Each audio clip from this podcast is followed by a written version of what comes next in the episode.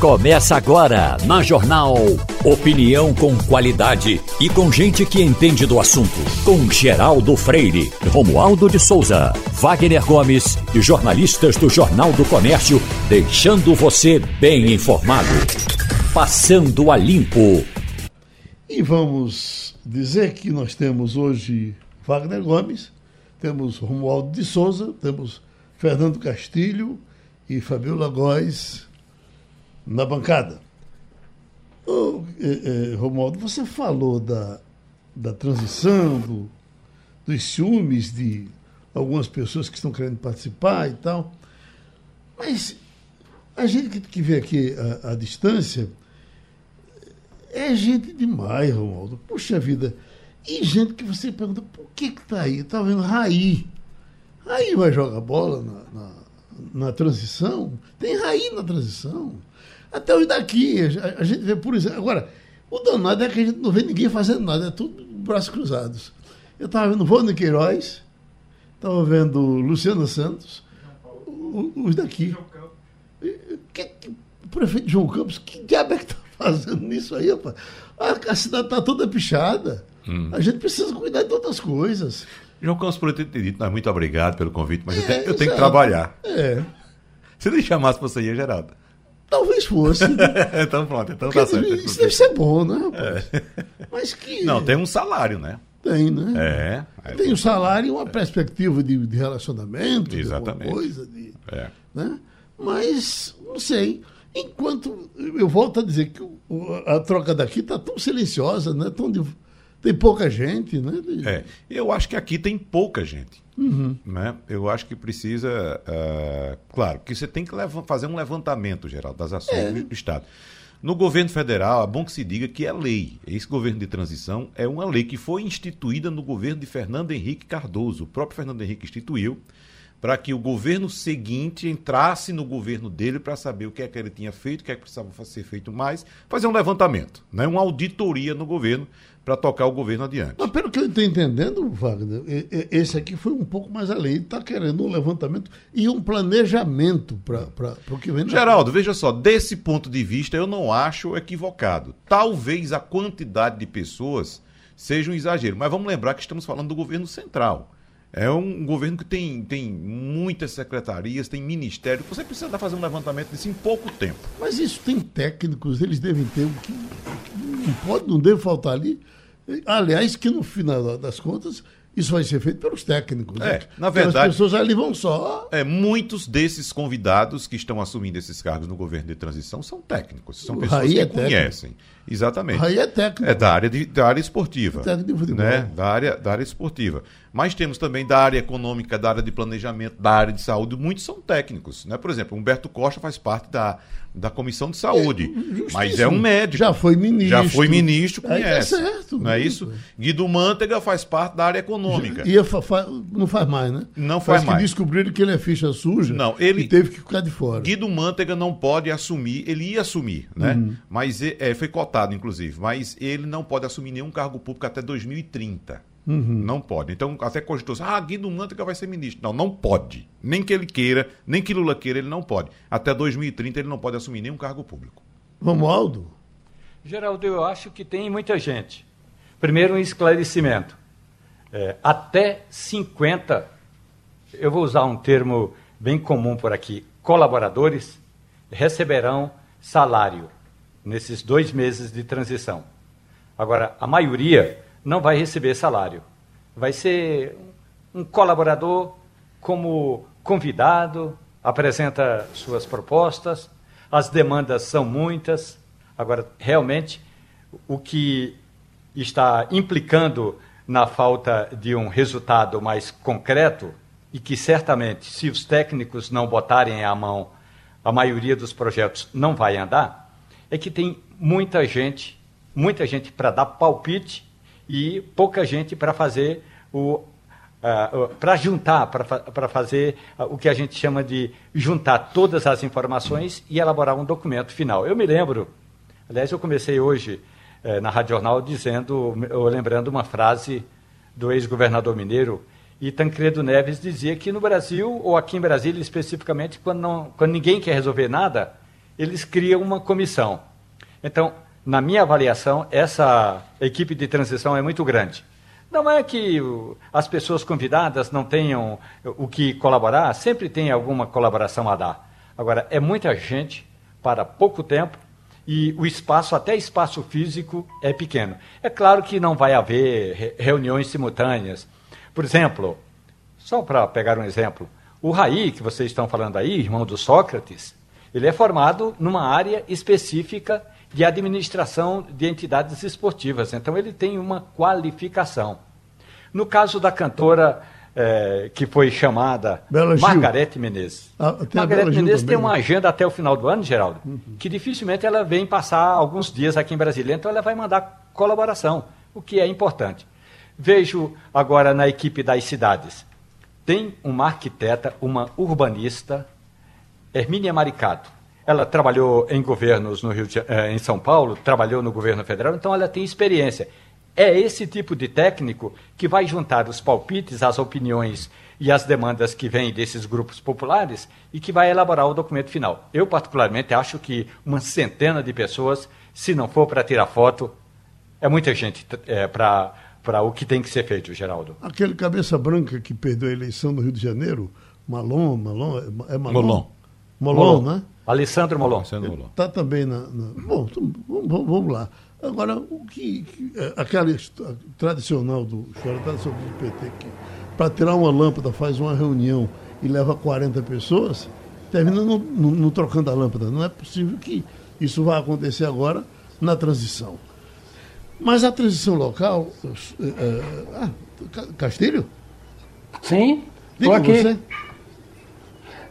Diga. Não, que, tá achando gente demais ou tá, tá de bom tamanho? Olha, no caso da transição nacional, muita gente ali vai fazer selfie, né? Uhum. A contribuição de muita gente ali é. Não dá para espalhar um boato. Mas é aquela história. Parece claro que o presidente Lula quer fazer, como dizia doutor Armando Monteiro Filho, quer fazer uma homenagem. Aí chama o cara lá, o cara vai lá, tira uma foto, bota na rede social dele, tudinho. Mas na verdade é o seguinte, tem um grupo que vai eh, juntar isso aí, o cara vai dar um, um pitaco lá, né? E vai dizer para os correligionários dele, os amigos, que fez parte da transição de Lula, que foi ouvido, que tem alguma coisa que ele colaborou. No caso de Pernambuco, realmente ficou pequena e a repercussão não foi boa. Não vamos achar que a governadora é, escolheu um grupo, certamente o grupo de confiança dela, mas a expectativa de várias pessoas com quem eu tenho conversado é de que ela podia ter largado mais. É, existem pessoas que certamente não vão poder dar seu tempo, mas alguns nomes na área de educação, outros nomes na área de TI, é, empresários que são formadores de opinião, é, gente da área de, de indústria, né, que podia falar disso. Agora, esse é um perfil de, de, de Raquel Lira. Ela fez isso em Caruaru, né? É, na partida teve correligionário que apoiou ela é, na eleição da prefeitura e que não foi chamado, ela levou o time dela. Esse time daí é um time é, do Recife. É um time que ela levou para Caruaru. É, e a ideia que se tem é de que ela vai ouvir esse grupo aí e há uma expectativa de que a partir daí ela ouça outras experiências. Até agora ouviu quem? Ouviu o governador do Rio Grande do Sul, aí ontem conversou com os deputados, né? É, é uma expectativa muito grande. Agora, veja bem, o que o governo do estado vai entregar essas informações já estão disponíveis no site é, é, do portal da transparência, vão ser detalhes, né? mas os relatórios não são muito diferentes. Agora, me parece claro, e ela disse isso na campanha, Geraldo, é que o problema é que tem algumas coisas que não aparecem. Então, por exemplo, como é que você explica que você tem a maior rede de saúde, de hospitais, e a qualidade do serviço tenha coisas dramáticas, como você viu, o Jornal do Comércio publicou semana que vem nos hospitais. Como é que você tem é, um investimento pesado de água e essa coisa não está chegando ainda na, na, na, porta das pessoas? Né? Como é que você tem investimento na área de estrada e você está levando esse tempo todinho para fazer uma obra de 12 quilômetros ali na, na, no curado. Eu acho que, no primeiro momento, a, a governadora eleita quer dar visibilidade à eficiência do setor público. O problema é que no governo Paulo Câmara essa coisa não está, apesar do dinheiro que está sendo gasto, não mostra eficiência, não mostra, é, não tem visibilidade. Acho que essa comissão pode tentar ajustar isso aí. Agora eu concordo. É pouca gente e cabe numa Kombi, né? Agora, com relação a, aos possíveis secretários, é, é, tem sido muito, muito econômica também a participação da, da, da governadora, porque em outros tempos a gente já estava praticamente sabendo de cinco ou seis. Tem um, por exemplo, que eu ouvi, inclusive ela, ela ela numa entrevista a Aldo Vilela, ela já dizia, é, é, sem, sem segredo, não, eu não sei qual vai ser a secretaria, mas um dos secretários mais importantes vai ser Daniel Coelho. Né? Isso era uma coisa que já se sabia, ele participou ativamente da campanha. Aí é, falo em quem mais? Ah, em Guilherme Coelho. Guilherme Coelho, inclusive, ia participar. Hoje ele está na, na, na COP. Na COP 27. Ia participar hoje aqui com a gente, mas não teve qualidade na ligação do Egito para cá, e aí nós não, não pudemos conversar. Mas é que é mais ou menos, eu tenho a impressão que no caso dele, é, Wagner, Castilho, Romualdo, eu acho que é muito mais pela, pela coisa óbvia. Ele é agrônomo, ele é presidente de uma entidade que cuida de frutas é, é, no Brasil todo, presidente nacional, é, é, conhece profundamente essa área, é absolutamente lógico que se pense que seja ele. Mas não houve aceno ainda de que poderia ser ele, que também estão falando muito em Miguel Coelho, né? que teria sido um dos primeiros a aderir e, e, e, e tem estrutura, tem estampa para ser secretário. Não sabemos nem se ele, se ele quer ou não quer, uhum. mas isso está isso, é, é, sendo jogado assim. Uh, Débora Almeida, estão falando de Débora Almeida, que também tem uma visão de agricultura, mas ela também é muito ligada em educação. E. Uh, uh, então, são esses os nomes que eu sei. Sabe e para agricultura, né? Para agricultura, o, o, o, a Débora Almeida seria para agricultura. É, a... não, ou não, só para a secretaria. Para agricultura seria o, Guilherme Coelho. Não, eu não tenho nenhuma sugestão de nomes não passou por mim nenhum apontamento de nomes. Eh, de é. fato, Olha, a gente não tem é informações. esses nomes, Geraldo, alguns deles sejam aproveitados. É claro que se, se ela perguntar, vai ter gente aí que vai querer a Casa Civil, né? tem gente que vai querer aí a, a, a, a Secretaria de Infraestrutura, né? Eu acho que vai ter mais ainda é, a, a, desenvolvimento econômico, né? Uhum. É, agora é aquela história. É, há uma enorme expectativa em relação ao governo de Raquel Lira que ela deve ter nomes de importância, de peso. É naquela história. É, ninguém duvida da capacidade da, da equipe de transição, mas é aquela história. Há uma expectativa muito grande da sociedade de que ela traga nomes de fora. Porque veja bem, para trazer nome da máquina pública, você vai buscar no Tribunal de Contas, como o PSB tem ido buscar. Uhum. Trouxe 65. É, se você for na Secretaria da Fazenda, você vai buscar. Na Procuradoria, você vai buscar. Mas é aquela história, onde é que você oxigena o governo? Né? No governo Paulo Câmara, a única pessoa que trouxe de fora foi o é, Breno. Breno Chuamba. O resto é tudo burocrata. Então é aquela história. Para você querer fazer um governo é, é, de impacto, né? Não vamos usar a expressão de ruptura, porque Joaquim Francisco usou essa expressão e foi muito ruim. Mas um governo de impacto você tem que alargar. Então vamos ver como é que vai ser isso. Para fazer um governo é, chapa branca, você vai ali no Tribunal de Contas, saca um bocado, pode sacar até 65 se você for na Secretaria de Fazenda, tem mais uns 40, tá entendendo? Não quer dizer que esse pessoal não seja importante, né? Que esse pessoal é, não, não seja, não tenha capacidade técnica, são servidores de carreira. Mas é aquela história, é, a, a, o sentimento que se tem em relação, a expectativa em relação que se tem ao governo Raquel Lira é um governo alargado. Exatamente. Um governo que traga nomes de impacto, nomes que provoquem é, é, realmente grandes expectativas. Até porque, Geraldo, só para finalizar, você não tem. É, o governo Paulo Câmara entrega ao governo, mas você não tem, por exemplo, grandes projetos desenhados. Uhum. Fora a questão da água, Pernambuco não tem nada desenhado assim, de um projeto de impacto, né? A, a governadora terá que escrever esses projetos. Então, você tem o mais do mesmo. É. Então, é preciso ver como é que vai ser essa gestão agora e como é que ela vai construir esses nomes. Fica essa expectativa, né, Castilho? Porque é claro que a gente precisa de um governo técnico, mas um técnico que não seja burocrata ou burocrático, né?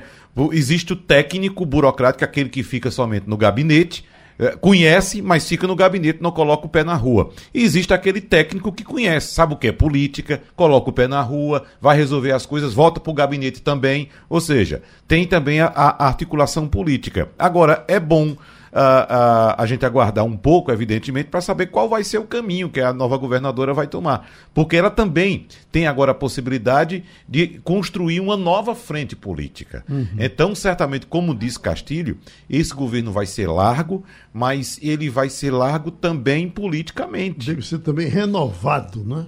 Claro, vai ser muito renovado, tem que ser renovado. pela idade dela. É, agora a gente precisa, de fato, de pessoas que tenham conhecimento técnico, mas também tenham conhecimento da realidade, que coloca o pé na rua, coloca o pé no chão, para saber o que é que está passando, o que é que está acontecendo de fato. Você sabe que eu estou aqui há 34 anos, dessa última vez, há 34 anos. A governadora tem 44. Uhum. Quer dizer, quando eu comecei aqui, ela tinha 10 anos de idade.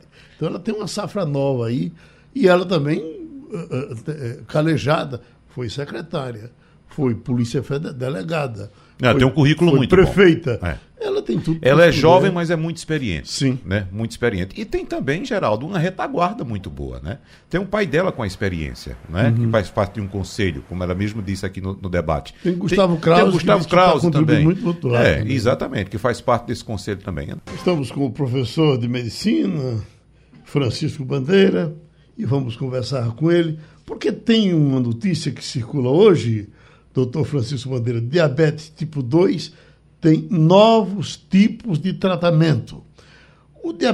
Para a gente definir o que é tipo 1 e tipo 2, eh, para que as pessoas. Bom, muita gente sabe, mas tem gente que não sabe. O mais grave é, é, é o tipo 1, é, é, doutor Bandeira? É, bom dia, Geraldo. Bom dia. Bom dia aos ouvintes. É, isso é, essa, esse tipo de esclarecimento é muito importante para a população, porque ó, ontem foi o Dia Mundial do Diabetes, exatamente para alertar sobre uma doença silenciosa. Então, o tipo mais comum é o tipo 2, é aquele que aparece mais na vida adulta e se associa frequentemente a excesso de peso, sobrepeso ou obesidade. Mas se o indivíduo tem uma carga genética mais forte e fica obeso cedo, então nós temos visto diabetes tipo 2 em criança e adolescente, o que é mais grave. E o tipo 1 é aquele diabetes que antigamente era chamado de infanto-juvenil, hoje não é mais porque ele pode ocorrer no adulto, mas que não tem a ver com obesidade, é apenas uma destruição da parte do pâncreas que produz insulina, que é a célula beta, pelo sistema imunológico. Então, o diabetes tipo 1 é uma doença autoimune completamente diferente do tipo 2. Mas o importante é que o diabetes tipo 2, por estar associado a excesso de peso e obesidade, que vem crescendo no mundo todo, especialmente no Brasil, é uma doença muito comum e que vem aumentando gradativamente o número de casos. Então, esse estudo que se fala muito no Brasil, que tem 7% da população adulta com diabetes, eu participei, nós participamos, foi um estudo do Ministério da Saúde há 30 anos atrás, há mais de 30 anos, que não reflete a realidade hoje. Naquela época, para você ter uma ideia, nos Estados Unidos tinha 4% de diabetes na população adulta e aqui 7%. Hoje, os Estados Unidos têm 16% da população adulta e nós temos a mesma proporção. Nós crescemos três vezes também. Então, o Brasil provavelmente tem aí de 20% a 25% da população adulta com diabetes tipo 2. Mas O que, que é importante? É que é uma doença silenciosa. Tem que se alertar a população que o diabetes tipo 2 passa muito tempo sem sintomas, mas apesar disto, leva a complicações sérias. Não há uma complicação leve do diabetes. Isso é muito importante. Então, quando o médico diz cuide do diabetes, é preciso controlar o diabetes, porque quando a complicação chega, nunca é leve. A partir do momento que ela está instalada, a, a, a, a tipo 2 e, e, a tipo 1, elas se confundem, os tratamentos são os mesmos ou continua sendo ou, ou é um tratamento diferenciado sempre para um e, para outro tipo?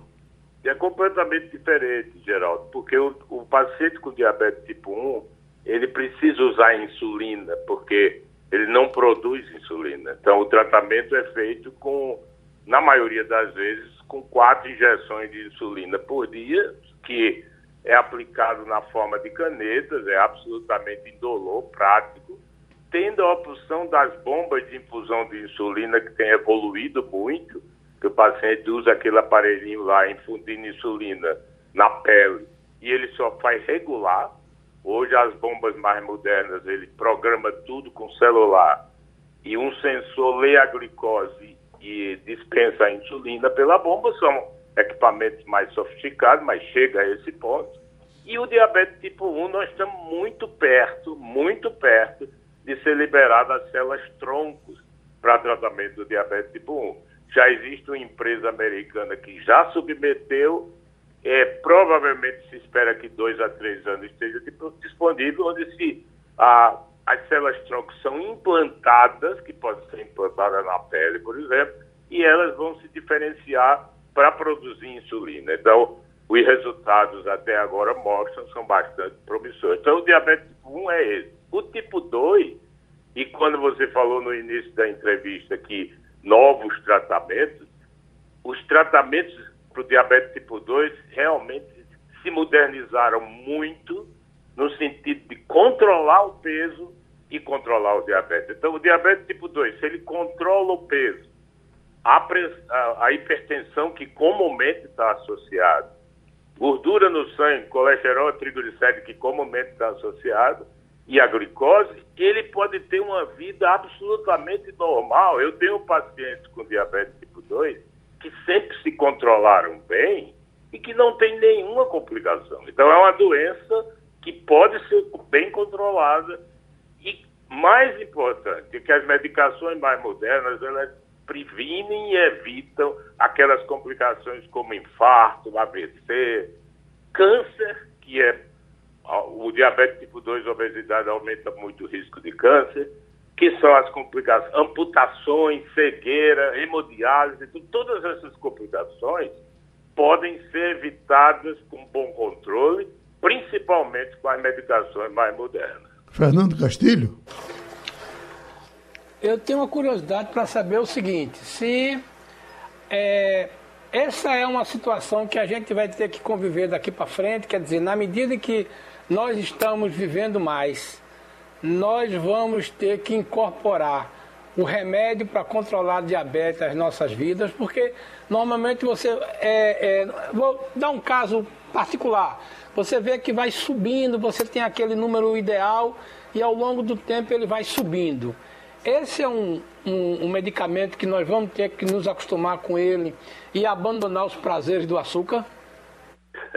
Ei, Fernando, esse, sem dúvida, porque tem dois aspectos. Primeiro, o diabetes é mais comum com a idade, porque o pâncreas vai envelhecendo e a produção de insulina vai, vai diminuindo, e com a idade existe uma tendência a se acumular mais gordura corporal, proporcionalmente, e isso leva a mais resistência à insulina. Então, o diabetes tipo 2 é mais comum com o envelhecimento.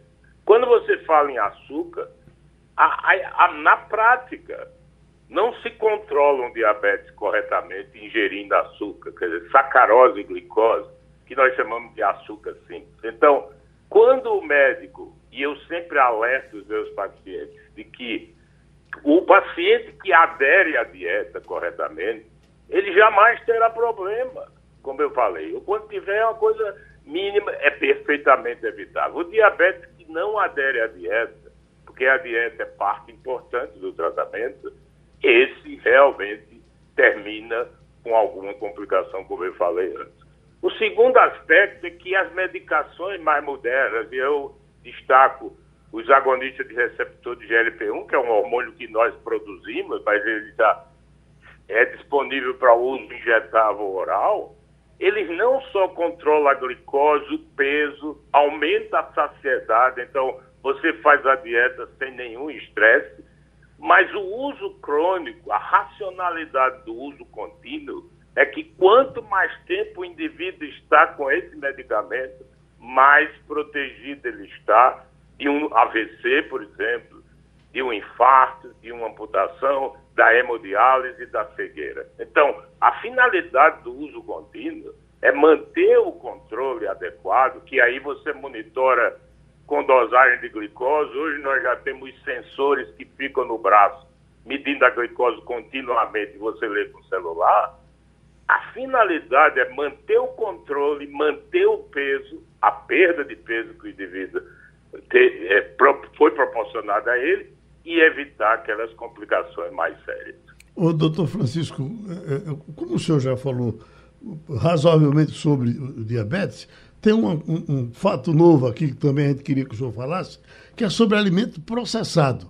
A, a, a, as denúncias são tão alarmantes com relação a alimentos processados que a gente não pode deixar de ouvi-lo sobre isso. Por favor. Por ano, 57 mil mortes prematuras que acontecem entre os 30 e 69 anos são causadas pelo consumo de alimentos ultraprocessados no Brasil. É o que aponta um estudo inédito realizado por pesquisadores de universidades de São Paulo, do Chile e da Fiocruz e tem como base dados de 2019. A pesquisadora da USP, Renata Bertazzi, explica que o estudo é importante para mensurar os riscos do consumo deste tipo de alimento. A gente tem evidências muito robustas e que sempre encontram uma associação de consumo de alimentos ultraprocessados e ocorrência de doença. A gente fez esses modelos de simulações e chegou nesse percentual de 10%, ou seja, 10% do total de mortes ocorrida no Brasil em 2019 pode se atribuir ao consumo de ultraprocessados. Os ultraprocessados são facilmente encontrados no mercado: salgadinhos, refrigerantes, alimentos embutidos e empanados. O consumo destes produtos está relacionado a problemas de saúde, como diabetes, obesidade e doenças vasculares. São alimentos ricos em gordura, açúcar, gordura saturada e pobre em fibra, proteína.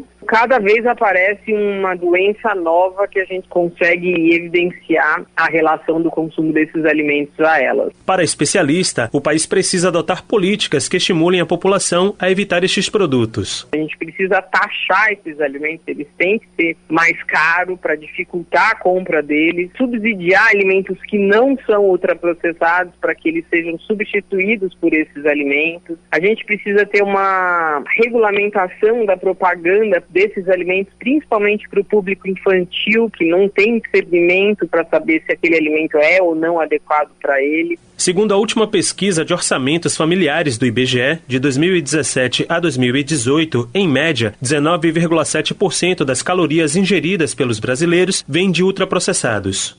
Quantas pessoas não estão comendo essas gostosuras que a gente chega a encher a boca d'água aqui, mas aí quando se fala em 57 mil mortes por ano, matando mais do que o trânsito. Não é assim, doutor Bandeira? Sem dúvida, Geraldo, porque se você, eu que trabalho no hospital público, coordeno lá a endocrinologia do Hospital Gabriel Magalhães, você vê, nós temos um grande projeto lá de doenças cardiometabólicas, projeto de pesquisa, você vê que o centro se interna por insuficiência cardíaca aos 52 anos, causado por esses problemas, diabetes, excesso de peso, e o alimento ultraprocessado, pior agrava tudo isso, porque o alimento ultraprocessado, e aí é muito que fique muito claro, quanto mais aditivos houver naquele produto, e aí você olha os ingredientes, os alimentos ultraprocessados, eles têm muitos conservantes, exatamente são aqueles conservantes que pioram a parte metabólica e que têm um efeito seguramente no aumento do risco do câncer. Então, a redução do açúcar simples, quando nós falamos Vamos tirar açúcar simples da população, porque tem um potencial obesogênico muito grande, glicose e sacarose. Mas existe o amido, existem os alimentos complexos. Uma dieta pode ser absolutamente palatável sem açúcar simples. Quando nós falamos em tirar gordura de origem animal, tem as gorduras de origem vegetais, tem o azeite de oliva, tem o óleo de canola, tem as castanhas. E os alimentos têm que ser o mais natural possível. Se você compra um salgadinho que tem 20, 30 ingredientes, a grande maioria são aditivos, esse é o chamado alimento ultraprocessado, esse é extremamente maléfico para a saúde, como eu falei antes. Então, quanto menos ingredientes e, coincidentemente, os alimentos ultraprocessados, eles também têm açúcar, eles também têm gordura de origem animal. Aí, Romualdo, que você come nessa barraquinha aí, na frente do Senado. Só não mata senador. É, não mata senador porque a gente sabe que no Brasil, aliás, eu gostaria de aproveitar essa oportunidade, doutor Francisco Bandeira, para tecer elogios a esse seu comentário a respeito das células tronco.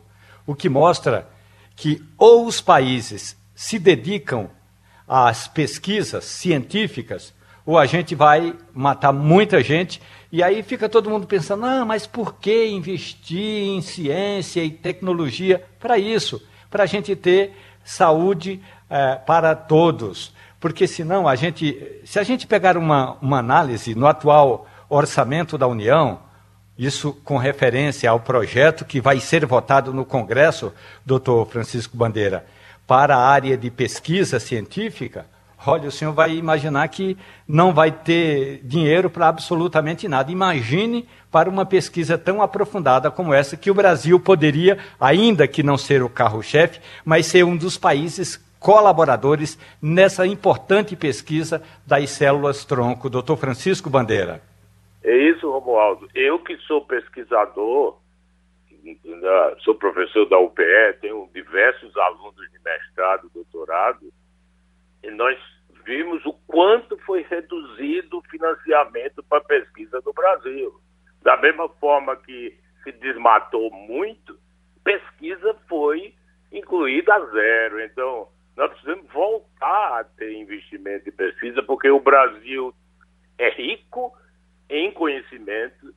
Eu morei nos Estados Unidos, morei na Inglaterra, vim embora, muitos pesquisadores fizeram isso. Nós temos instituições de pesquisas excelentes, mas é preciso ter financiamento. O brasileiro, o pesquisador brasileiro tem muita criatividade, é importante ter criatividade para pesquisa, mas, não, mas precisa financiamento. E a pesquisa precisa ser levada a sério. Nenhum país se desenvolveu dar valor à pesquisa, ao conhecimento e à formação do profissional habilitado para isso. O cientista Francisco Bandeira conversou com a gente no Passando a Limpo. Wagner Gomes, essa viagem do presidente Lula num avião de um amigo. Um amigo chamado José Seripieri Júnior. Lhe incomoda? Veja só, Geraldo, o presidente eleito poderia muito bem evitar esse desgaste.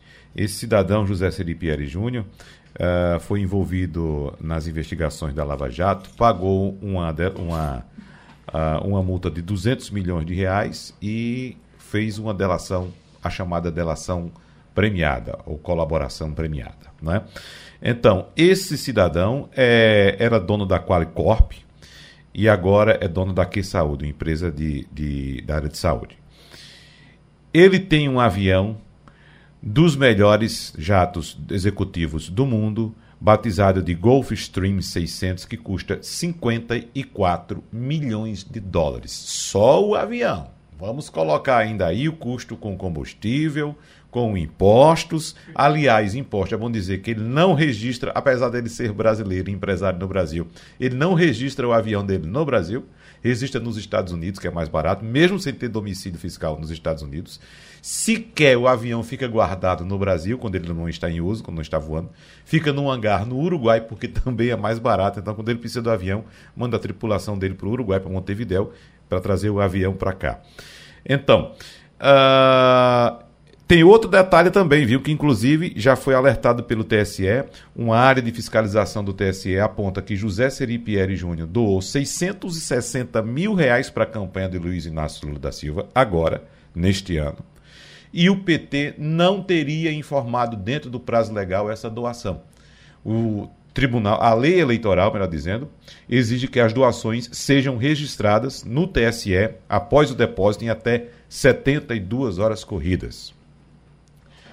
Esse depósito foi feito no dia 27 de setembro e foi registrado pelo PT no dia 3 de outubro, ou seja, logo após o primeiro turno. Significa que uh, o PT não cumpriu o prazo de cinco dias e no sexto dia fez o registro no, no TSE. Então, uh, Lula aceitou, ele está de carona, esse empresário também está no avião, ele não simplesmente emprestou avião, ele também está na comitiva de Lula. Tem todo esse envolvimento dele com a Lava Jato, a delação premiada, essa doação de 660 mil reais para a campanha. Enfim, ele, Lula, poderia muito bem ter evitado esse desgaste, porque agora certamente vão pegar no pé tanto do próprio Lula quanto do próprio empresário. Tem mais veneno aí, Romualdo? Já foi de tudo. Geraldo, ontem, você que gosta do, do programa Canal Livre, uhum. o entrevistado foi o senador Wellington Dias, ex-governador do Piauí e senador Roda eleito Viva. pelo PT piauiense. Foi o Roda Viva ontem, né? Roda Viva. Sim, você disse Canal Livre.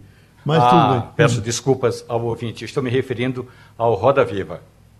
Aí, Geraldo, a pergunta foi: por que Lula pegou carona no avião de Juninho, ou Júnior, como ele é conhecido, uhum. Júnior da Qualicorp. Na verdade, o nome dele é José Seripieri Filho, mas aí ficou chamado como Júnior da Qualicorp, que aliás foi preso numa das ações da Polícia Federal, passou três dias preso, mas essa aí a, a questão toda é, por que Lula fez isso?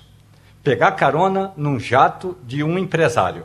Segundo o senador eh, Wellington Dias, é porque o PT, o Partido dos Trabalhadores, não tinha dinheiro para fretar um avião eh, de São Paulo até o Egito, onde ocorre o evento que Lula está ou vai participar, que é aquele evento sobre o clima. Mas isso gerou um clima interno na comissão eh, de transição, porque ontem o vice-presidente vice-presidente eleito, Geraldo Alckmin, se antecipou e deu uma declaração que, aliás, nós reproduzimos aqui na Rádio Jornal hoje. Ele diz o seguinte: é verdade, o presidente eleito Luiz Inácio Lula da Silva viajou para participar da COP em um avião particular, numa carona oferecida pelo empresário conhecido como Júnior da Qualicorp. O que significa dizer o seguinte: que Lula preferiu ir a ao Egito participar desse evento num avião, é, numa carona, num avião de um empresário, em vez de pegar um avião de carreira. Talvez demorasse mais, ou porque o ex-presidente e futuro presidente não esteja mais acostumado a andar em avião de carreira, Geraldo. Castilho. Ô, Geraldo, esse negócio é extremamente ruim. Não é só para nossa imagem aqui dentro, não. É porque, veja bem, é, o presidente está se deslocando do Brasil com enorme expectativa internacional. Aí vem essa notinha lá, o parágrafo final da matéria, dizendo que ele vai dizer.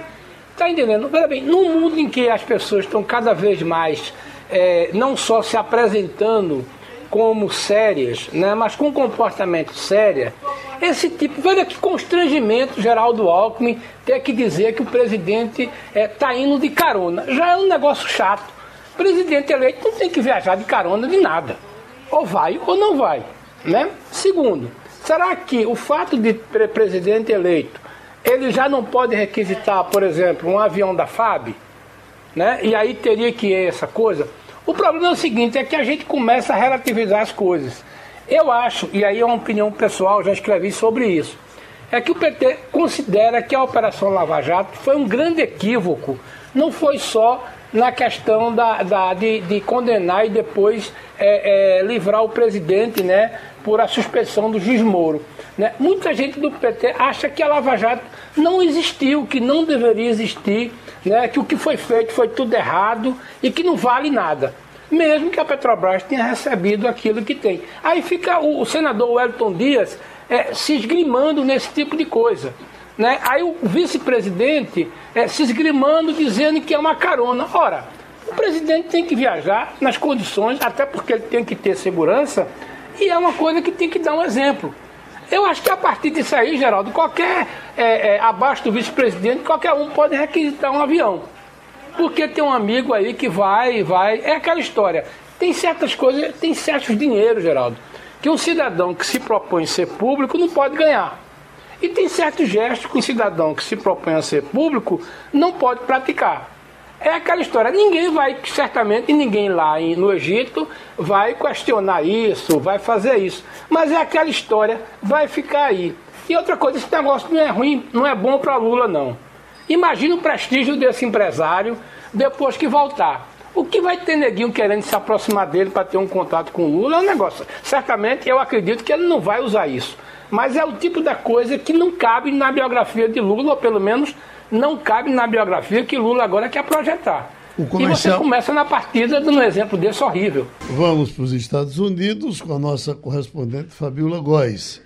Fabiola, das coisas que têm acontecido, eu assim vendo de longe e sem me aprofundar muito, mas uma coisa que eu achei muito interessante, boa para os Estados Unidos e para o mundo, foi que é, é, essa aproximação de Biden com Xi Jinping me parece que uma, uma conversa simpática, alguns arranhões do passado me parece que se acabaram e a repercussão me parece estar sendo boa no mundo todo. Concorda? Bom dia, Geraldo. Bom dia a todos. Concordo plenamente. É uma aproximação muito importante, é um aviso bem claro dos dois países de que eles não querem continuar num clima de tensão como havia, que piorou na época do governo Donald Trump.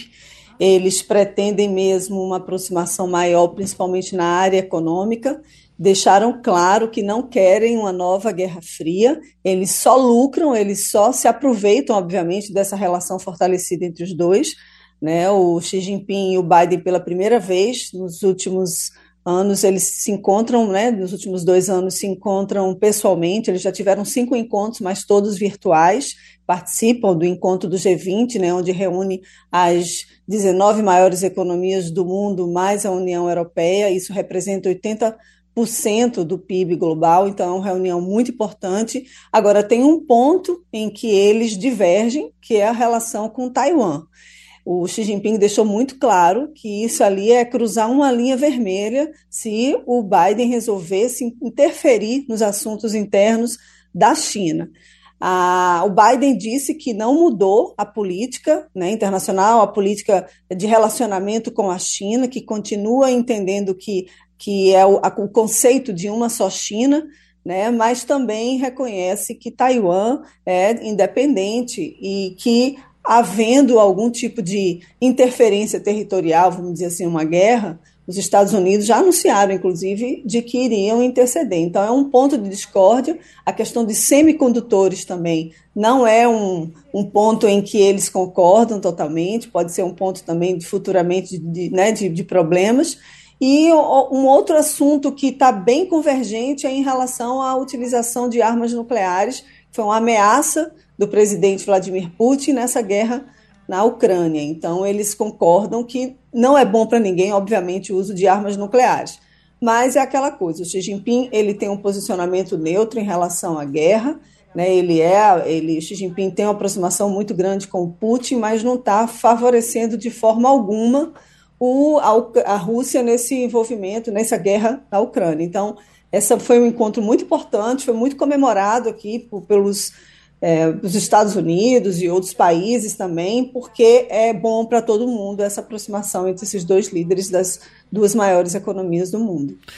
Joe Biden, Fabiola, que certamente deve estar muito feliz com o resultado das eleições até agora, de meio de mandato, uh, que mostraram aí uma certa força e resiliência da, dos democratas, não é isso? Mas eu queria saber se de fato, Fabiola, a sensação aí nos Estados Unidos é que Joe Biden, com o resultado dessas eleições, acabou jogando um balde de água gelada nas pretensões de Donald Trump de concorrer à presidência da República daqui a dois anos. É isso mesmo, Wagner. O Trump ficou acuado, inclusive alguns apoiadores dele, mesmo dentro do Partido Republicano, já sinalizam que não vão apoiá-lo e que ele não deveria anunciar a candidatura dele prematuramente, que ele estava dizendo que ia anunciar agora dia 15 de novembro, hoje, né? Então ele já não anunciou, né? Ele perdeu muito, porque quem foi o grande perdedor nessas eleições de meio de mandato aqui foi o Donald Trump, né? O Biden saiu como um grande vitorioso, é o presidente na história dos Estados Unidos que melhor teve resultado nas midterms. Imagina, a gente aqui tinha comentado que a popularidade dele está muito baixa e que ele iria perder. E estavam, os democratas estavam esperando mesmo que fossem perder de lavada, assim, perder tipo 60 cadeiras na Câmara. E não, isso daí não, não vai representar nem 20 cadeiras que eles vão perder na Câmara. E está tá um, tá apertada essa disputa ainda, não terminou ainda, não não se concluiu essa votação na Câmara e a do Senado também não, mas a gente já sabe que o Biden vai ter, o partido do Biden vai ter a maioria dos assentos no Senado americano, porque ganhou no domingo a votação em Nevada e ainda tem mais uma para acontecer no dia 6 de dezembro, que é o segundo turno na Geórgia. Então, está tudo certo em relação ao Senado norte-americano. A gente está agora observando em relação à Câmara. Agora, o Trump, ele tem como um grande adversário o governador da Flórida, John DeSantis, que teve uma votação muito expressiva, com quase 60% dos votos, ele levou a melhor, mas o Trump ele perdeu, ele vai ter que enfrentar aí nas primárias, quando eles forem definir quem é o candidato, uma oposição ferrenha desse governador que foi, é considerado muito popular, é um homem novo de 44 anos. Então, o Trump ele está um pouco acuado, ele está perdendo apoio, é, venceu o, a verdade, né, porque isso foi um combate muito sério às fake news, aquelas teorias de conspirações horrorosas que a gente tem observado no crescimento aqui nos Estados Unidos nos últimos anos. Fernando Castilho. Fabiola, é, eu queria uma curiosidade para saber como é que foi mesmo essa, essa agressão aí, né, é, em Nova York, é, do, o, dos, dos apoiadores do presidente Bolsonaro aos ministros do STF. É uma coisa em pequeno grupo? Foi uma coisa assim organizada? Do que é que. A, aliás, a imprensa está falando disso aí nos Estados Unidos? É, isso é uma coisa que só interessa ao nosso noticiário doméstico? Olha, Castilho, obviamente que interessa mais para a gente, a repercussão é muito maior no Brasil, mas alguns jornais locais em Nova York, obviamente, repercutiram, porque a polícia de Nova York foi acionada para ajudar os seguranças do evento, né? Eles pediram mesmo uma intervenção ali para que evitassem qualquer tipo de agressão, um escalamento maior. Era um pequeno grupo, mas um pequeno grupo que fez um barulho enorme. Né, os magistrados eles estão em Nova York participando do Brasil Conference, que é um evento é, promovido por líderes empresariais que começou ontem e vai terminar hoje. Então eles estavam saindo ali das, das reuniões e xingados mesmo com palavrões horríveis, com uma hostilidade, como se eles fossem responsáveis pelas mazelas, responsáveis pelo resultado da eleição. Não, a eleição no Brasil foi democrática, de forma né, transcorrida democraticamente, com observadores internacionais, e essa, essa, esse povo não aceita né, que foi derrotado e que o Bolsonaro perdeu, e colocam toda essa culpa nos ministros do Supremo Tribunal Federal, que não faz o menor sentido. Então, assim, é uma, foi um um momento ali de constrangimento, as redes sociais estão pipocando os, os vídeos, né? Chega a dar vergonha de ver que um brasileiro faz aquilo, né? Em Nova York, né? Um, um lugar tão bem, é, tem muita gente que circula ali no local, não sabe a língua, né? Do Brasil, mas é um muito constrangimento para os ministros do Supremo e eles passaram por essa situação aqui por graças a esse pequeno grupo de bolsonaristas em Nova York. Então, Romualdo de Souza ei, Fabiola, bom dia para você. Qual é a sua expectativa para o plano que o governo brasileiro, por meio do ministro Joaquim Leite, ministro do Meio Ambiente, e aí até o chefe das Relações Exteriores, nesse evento no Egito? O presidente Jair Bolsonaro, que já tinha declinado de participar do encontro do G20, né, das 20 maiores economias do mundo, eh, Bolsonaro não, não vai se reunir com o pessoal do G20, como também não vai ao Egito participar desse evento é, sobre fatores climáticos. Qual é a expectativa da presença do Brasil, independentemente de ser o ministro do Meio Ambiente e Relações Exteriores, já que o presidente do Brasil achou por bem não ir ao Egito. Fabiola. Olha, enfraquece muito né, a imagem do governo brasileiro, no caso o Bolsonaro não indo, e Lula vai roubar a cena, a verdade é essa, porque o, amanhã mesmo ele vai se encontrar com John Kerry, que é o enviado especial do clima dos Estados Unidos, né, escolhido por Joe Biden, e, e ele vai ter essa reunião e vai tentar aproximar mesmo e tentar é, convergir né, para que as políticas que estão previstas para o meio ambiente, tanto dos Estados Unidos quanto do Brasil, elas se tornem realmente efetivas e tratem de combater desmatamento da Amazônia, combater mudanças, os efeitos da mudança climática. Então, o Lula chega com essa visão, com essa imagem de um líder, de um player importante. Inclusive, governadores da Amazônia Legal vão apresentar uma carta, uma solicitação mesmo de uma, de uma parceria mais estreita entre os estados e o governo federal para combater o desmatamento, que é recorde, né? o mundo inteiro sabe disso. E, de uma certa forma, é um alívio muito grande na COP27, em que, de ver ali Marina Silva, né, que foi ex-ministra do Meio Ambiente, está sendo cotada novamente para ser ministra. A gente espera também que essa equipe de transição, parte da equipe que está lá na COP27, anuncie novos nomes hoje ou amanhã.